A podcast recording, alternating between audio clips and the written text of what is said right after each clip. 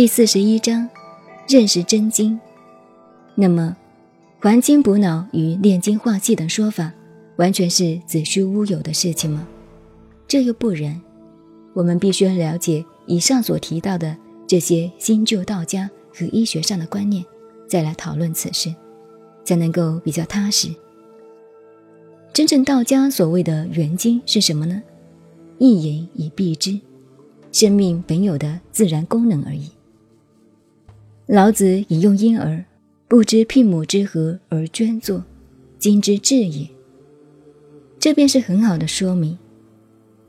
例如，一个在成长中的婴儿，当他在睡眠的时候，绝对还没有男女性欲的意识，但是他的生殖器却翘起，那便表示生命本有的精气的散布和生长的功能。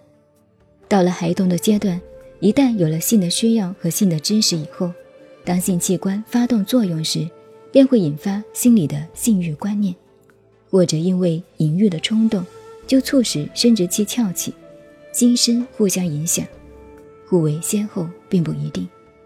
这个时候，性腺内分泌与脑下垂体内分泌等的一系列荷尔蒙，都会受到性心理的刺激而发生变化的作用。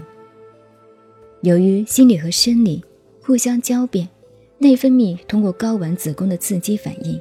便迅速地制成精虫和卵子，再进而有性行为的交合作用，便会产生泄精的现象。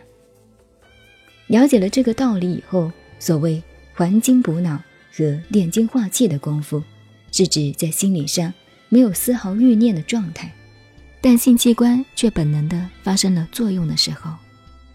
那时候，只要做到绝对的清心绝欲。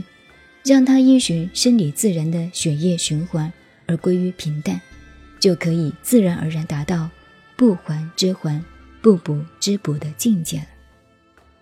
如果有了欲念配合性器官的作用，已经使性腺荷尔蒙和精虫的活动发生作用以后，再来有意去采补回来，控制它而勒令回转，便会使膀胱和血液里增加一大堆的废物。轻则破入膀胱，影响射护腺等机能的严重负担；重则会使心脏、肺、肝、脑神经等发生最坏的严重后果。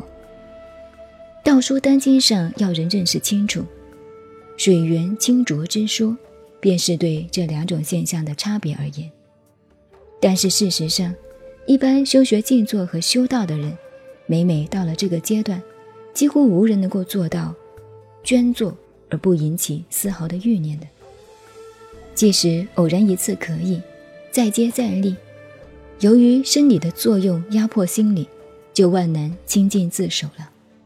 因此，以百日筑基、炼精化气的功夫来说，的确便有学道者如牛毛，成道者如菱角的感叹。倘使年老精力衰竭，或者因病，或者因做那些旁门左道的功夫而使性无能，或者性腺根本失去新生的能力，因此而心里毫无欲念的，那是生机已绝，根本谈不上修养锻炼的功夫。